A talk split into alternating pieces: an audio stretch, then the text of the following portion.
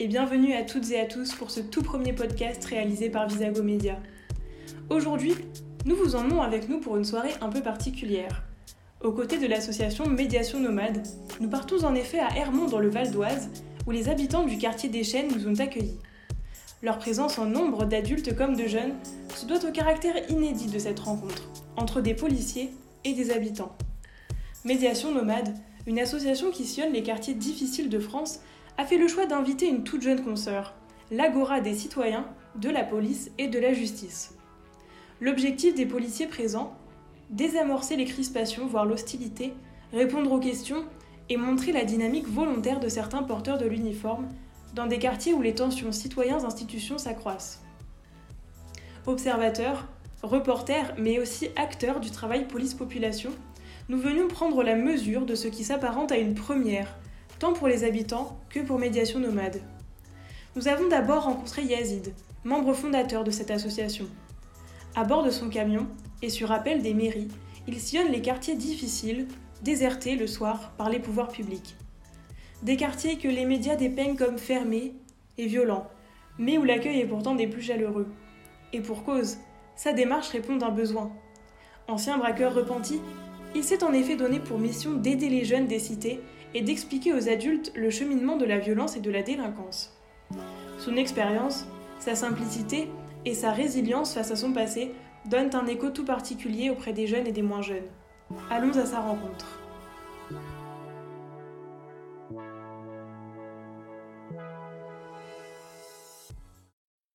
Alors, est-ce que vous pourriez vous présenter brièvement euh, pourquoi l'association, euh, pourquoi et comment?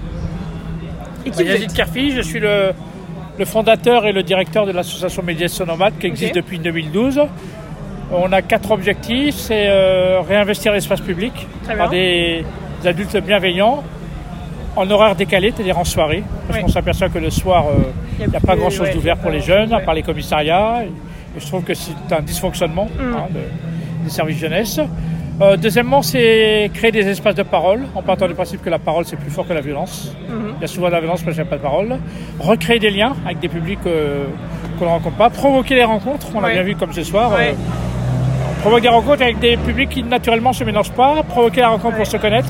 Se connaître pour se respecter. Se respecter pour vivre ensemble. Puis quatrième objectif, c'est réinterroger les pratiques professionnelles. Je trouve que les professionnels euh, parfois dysfonctionne et donc c'est peut-être euh, donner une autre façon de travailler. Ok. Yazid met donc le doigt sur un manque. Un manque qu'il essaie de combler par sa présence chaleureuse et joviale, là où rien n'est ouvert pour les jeunes le soir. L'ambiance attire petits et grands et est propice à la rencontre. Il nous raconte avec une pointe d'émotion dans la voix.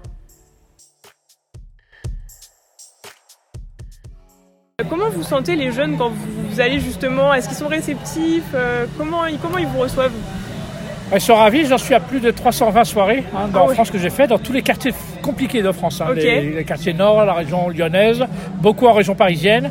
Ça s'est toujours très bien passé parce qu'ils trouvent que c'est très respectable de venir la nuit à l'heure où il n'y a rien pour eux. Et, et j'essaie de créer un espace convivial, il y a du mm. thé, de la musique, des jeux de société, des jeux de lumière.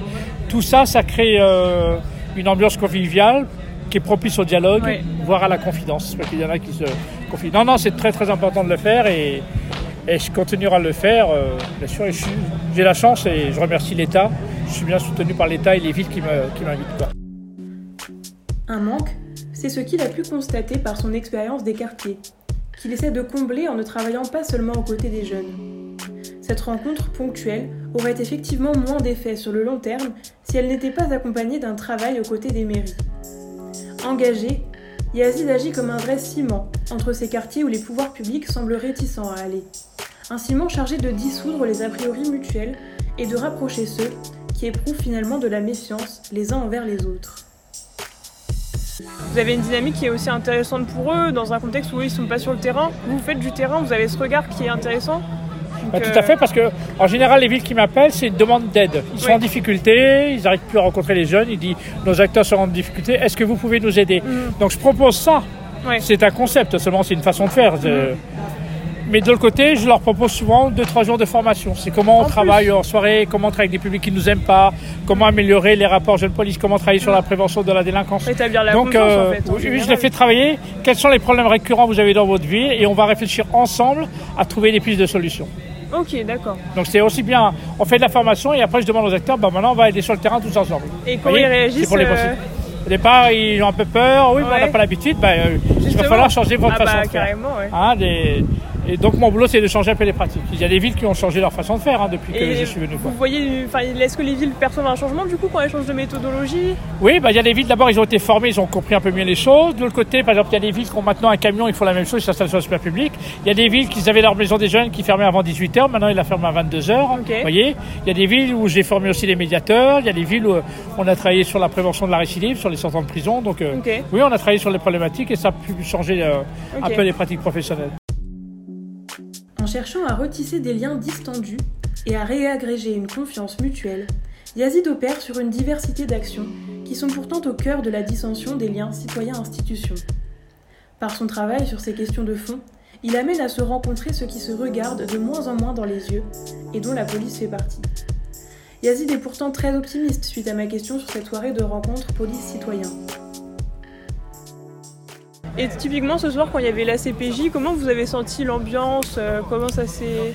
Bah déjà, il y avait plus de monde que prévu. En même temps, c'est difficile quand il y a des parents, puis il y a les jeunes en même temps, donc euh, ça a du mal en même temps. Mais après, c'est pour ça que je dis aux policiers, euh, mettez-vous un petit peu partout et parlez aux gens en même temps.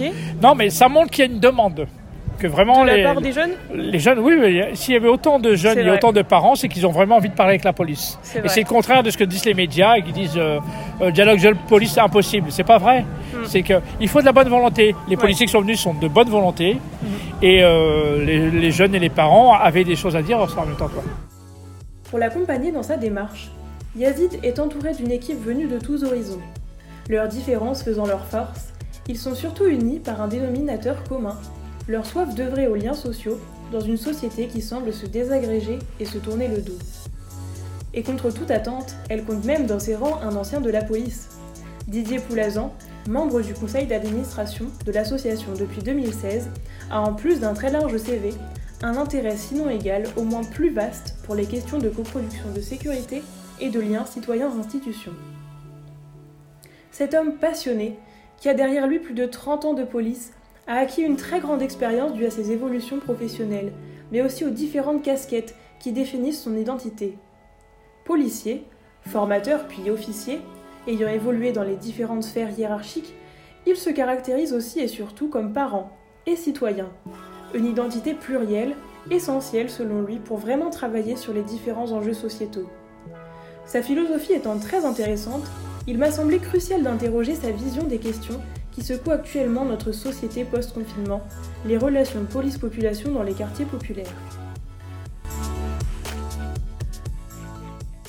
Dans une période comme le confinement par exemple, euh, où, il y a cette fracture un peu qui s'intensifie visiblement entre les rapports police-population, euh, comment vous percevez qu'on peut justement coproduire et comment on pourrait réactiver ça, cette, euh, ces liens de confiance? Alors déjà pour moi, et bien évidemment, il ne faut surtout pas occulter les problématiques qu'il y a aujourd'hui et, loin de moi l'idée de, dire qu'il n'y a pas de problème. Par contre, ce que je pense important justement pour pouvoir, comme vous le dites, essayer de, faire les choses autrement, c'est peut-être d'accepter de les voir autrement. C'est-à-dire qu'il euh, y a deux solutions. Soit on voit le verre, à, moitié, à moitié plein, soit on, voit le verre à moitié vide.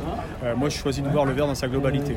Et du coup, euh, d'essayer justement de renverser la tendance en essayant de le remplir un peu, peut-être avec des actions que, j'appellerais d'un pas de côté, mais qui sont aussi les fondements de la police.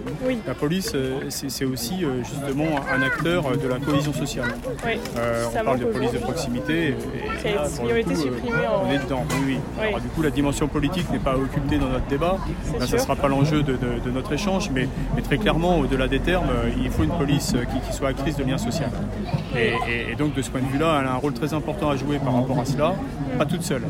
par définition, sur des problématiques sociétales, justement, ça a pu être dit, bien sûr que le policier n'est pas une assistante sociale, mais c'est un acteur social. Donc réactiver l'ensemble des liens partenariaux C'est exactement ça. C'est exactement ça. Et du coup, je pense que la police pourrait même être une actrice de la résilience territoriale, c'est-à-dire la capacité pour les territoires de rebondir par rapport aux enjeux qui les impactent. Oui, c'est vrai. Pour être très clair, on pense ce qui s'est passé justement avec le Covid. Mhm. On a eu d'un côté, donc bien évidemment, des personnels de soins qui se mobilisaient pour soigner les gens à l'hôpital, mais ensuite, euh, l'idée, lorsqu'on a des attestations euh, qui permettent de se déplacer ou pas, c'est peut-être pas forcément de chercher la sanction pour la sanction, mais plutôt d'être dans une logique de pédagogie euh, pour que les personnes comprennent pourquoi elles ne doivent pas se déplacer, et, donc d'explication pour protéger la population et non pas la sanctionner. Et à mon avis, même si bien évidemment il ne faut pas mésestimer le, rôle éducatif aussi d'une certaine façon de la sanction, il ne faut pas que ça soit l'alpha et l'oméga de l'intervention policière. Très empreint d'humanité, Didier Poulazon a exercé pendant plus de 30 ans sur la voie publique, dans le 6e et le 2e arrondissement de Paris, puis à la tête de la police municipale de la ville de Colombes. Il a donc acquis une grande expérience de terrain, mais a aussi été témoin des évolutions des corps de police. Une évolution dont la dimension politique n'est pas sans impact sur la dissension des liens police-population, mais aussi dans le travail de la police et le rapport que celle-ci entretient avec les citoyens. L'imposition de chiffres n'a pas finalement pénalisé ce rapport police-population euh, pour vous je, pense qu'à un moment donné, elle l'a fortement pénalisé. Euh, c'était effectivement à un moment donné où il y a eu un choix très clair de, changer de, modèle policier tel qu'il était donc, dans sa dynamique du moment. Et là, la politique dite du chiffre a été dans son apogée. Et je pense qu'elle a causé de gros dégâts par rapport effectivement à la pratique policière de terrain. Aujourd'hui, je pense que la pression est, moins forte. Mhm. Et de ce point de vue-là, on est justement dans une période où on pourrait espérer qu'il y ait des évolutions, euh, très modestement mais résolument, et avec d'autres acteurs comme Médiation Nomade ou ici présent euh, l'Agora des citoyens, Police Justice. On est, oui, on, est vraiment euh, quasiment tous connectés. Je n'aurais pas l'intention de dire qu'on connaît tout le monde, mais, on, est quelques associations et quelques acteurs à bien se connaître aujourd'hui et, à faire partie de ce réseau qui cherche justement à, donner un autre regard à la, de la police et, et, puis à essayer justement de faire passer ce message d'une police beaucoup plus créative de lien, encore une fois, en capacité de faire de la pédagogie. Vous savez, quand j'étais directeur de police municipale, on organisait des cellules de veille euh, et on allait au plus près des habitants ou des euh, partenaires institutionnels euh, et, du coup on discutait, on faisait de la pédagogie avec le commissaire de police nationale. Et, on expliquait ce qu'on faisait. J'avais une coordinatrice prévention sécurité qui organisait les réunions et tous les deux mois à peu près. Toujours, toujours, travail de tissage. D'une police uniformément violente et répressive telle qu'elle apparaît dans les médias, écouter, discuter et s'informer auprès de policiers rééquilibre la balance des représentations portées sur cette institution. Entendre le regard nuancé, voire critique de certains policiers sur les orientations que prend l'institution permet de bien comprendre que l'un des détracteurs des relations citoyens-institutions se trouve moins dans l'attitude ponctuelle de certains policiers que dans des décisions politiques auxquelles ceux qui les mettent en pratique ne sont pas toujours d'accord. Ces décisions, telles que la politique du chiffre et la suppression de la police de proximité, seraient même les deux causes majeures pénalisant le travail des policiers. Cumulées aux problèmes qui s'accroissent et se cristallisent dans les quartiers populaires, les frictions sont de ce fait plus à même de se transformer en ébullition, voire en explosion. C'est ce qu'explique Didier Poulazan suite à ma question. J'ai eu l'occasion de travailler sur ces sujets-là par rapport à une notion de climat social. Euh, j'ai fait le parallèle entre les violences urbaines et le début d'un incendie. Euh, on prenait un incendie, euh, donc il y a le carburant, le comburant et l'étincelle. Donc c'est les trois règles qui font qu'un incendie va démarrer. Donc si on prend ce triangle-là adapté aux violences urbaines, c'est le climat social, le territoire et l'étincelle. Qu'est-ce qui va déclencher le truc Exactement. Et si le climat social donc est dégradé, la moindre étincelle fera que le territoire va flamber. Cette situation de blocage police-population n'est que l'un des reflets d'une société qui semble plus se fragmenter face à l'altérité plutôt que d'en faire une force d'union. C'est ce qui a motivé Arnaud, papa de quatre enfants, à rejoindre en tant que bénévole les rangs de médiation nomade. Il se présente pour nous en quelques mots. Donc Arnaud, Langlois, j'ai 48 euh, ans, je suis papa de quatre enfants, marié. J'étais pas mal engagé euh, dans le scoutisme. D'accord. Euh, j'ai été chef, euh, j'ai fait pas mal d'engagement dans le scoutisme. Et euh, en fait, les, jeunes, enfin le, sujet de la jeunesse m'a toujours intéressé. D'accord. Et, je sentais que j'avais en fait beaucoup besoin de, comprendre et de mieux me rapprocher en fait bah, d'une certaine jeunesse quelque part euh, que je ne connaissais pas assez et qui me questionnait beaucoup. C'est à travers une émission C'est politique qui passe le dimanche soir sur euh, la 5 je crois. Euh, suite à des émeutes dans, des banlieues, Yazid a été interviewé pour présenter Médiation Nomade. Et le soir même, bah, je suis allé sur le site, j'ai vu ce que la médiation nomade et ce que Yazid Lagdar faisait. Et j'ai trouvé ça euh, passionnant.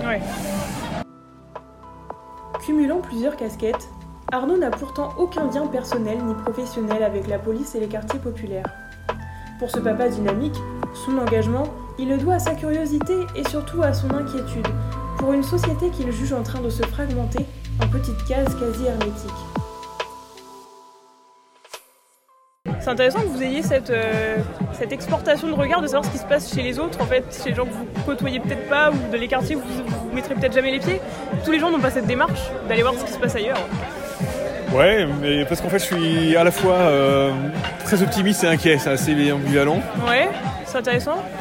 Optimiste parce que moi je sens qu'il y a une, un dynamisme, il, y a, un effet de levier, il y a une énergie. Enfin, moi, je trouve qu'on a, un potentiel euh, incroyable. Et puis de l'autre, je suis inquiet parce que je, sens qu'on a une société qui, se crispe. Il y a des fractures qui se créent, qui ou qui s'accroissent. C'est ça. C'est vrai que. Et je, si on ne brise pas nos couloirs, parce qu'on vit tous dans des couloirs de vie euh, en parallèle, là, euh, on tourne tous un petit peu dans la roue à hamster sans trop se regarder. Et je pense qu'il va falloir qu'on fasse péter le, silo, là, les silos pour. Et ça, c'est un moyen, euh, sans doute, pour, euh, bah, pour réfléchir euh, et pour étendre. Et puis après, moi j'adore la politique. Je ne suis pas engagé politiquement, même si je suis engagé en tant que bénévole. Je ne suis pas élu ou, quoi que ce soit. Mais je trouve qu'on a aussi on a une révolution intellectuelle à faire sur un plan politique, philosophique. On a énormément de choses à revoir. Et en fait, tout ça, enfin, tout ce genre de réunions, bah, c'est des sources d'inspiration, parce qu'à chaque fois qu'on rencontre euh, bah, des personnes, euh, elles arrivent euh, avec des, sujets, des idées. Mm. On est aux aguets et tout ça, ça, nourrit les choses et c'est passionnant. Comment vous sentez les jeunes quand, vous les, quand vous venez? Moi je les sens pas timides. Parce que on a beau dire que les, jeunes ils ont plus de respect pour les vieux, enfin ça c'est complètement faux. En fait il y a, très grand, il y a un très grand respect des aînés je trouve. Donc une certaine timidité mais toujours extrêmement respectueux, toujours très polis. Euh, ils sont, je les trouve très doux, la, plupart, enfin tous les jeunes. Mais, pourquoi cette sensibilité envers les quartiers? C'est vraiment le, problème politique, euh, l'espèce de crise sociétale qu'on traverse qui vous avez vous tourner vers ces quartiers? Bah, En fait, je dirais que c'est. Non, c'est par rapport. Euh, oui, en fait, il y a les, tensions en 2005 qui m'ont beaucoup marqué. Euh, j'ai encore des, vraiment beaucoup de souvenirs. Et à l'époque, en fait, quelque part, comme je vous disais, moi j'étais dans un monde euh, un peu éloigné de tout ça. Et ça, ça m'a vraiment heurté. Je me suis dit, mince, qu'est-ce qui se passe? Là J'ai l'impression qu'il y avait une fracture qui s'était créée ou qui se crée vraiment. Après, sur un plan politique, je suis quand même assez inquiet. C'est la montée du Front National, du Rassemblement National. Puis enfin, un climat quand même anxiogène. Et euh, moi je suis plutôt optimiste, euh, enfin je suis plutôt, joyeux et je me dis mais non c'est pas possible en fait, il faut, faut qu'on change. Voilà, Aux frontières qui se creusent entre les jeunes et la population, entre les citoyens et les institutions, et entre les différentes couches de la population, les trois professionnels et bénévoles que nous avons rencontrés ont à cœur d'agir. Agir pour mieux comprendre, pour reconstruire des ponts par-dessus les frontières Agir enfin pour mieux se connaître et être acteur de la cohésion sociale d'une société souvent méfiante, parfois hostile. Remettre du dialogue et accentuer les interconnaissances de ceux qui ne se fréquentent plus, voire ne se connaissent pas, voici la clé de voûte de l'action de nos trois acteurs. Cependant, ils ont conscience que la réalité rattrape bien souvent leurs ambitions. Face aux décisions politiques et aux comportements individuels, difficile d'avoir une action qui change sensiblement et durablement les choses. Mais l'optimisme se fait ressentir. L'espoir et la ferveur de faire évoluer même ponctuellement les réalités afin de progressivement contribuer à institutionnaliser et généraliser la dynamique de cohésion sociale apportée par ce travail de terrain.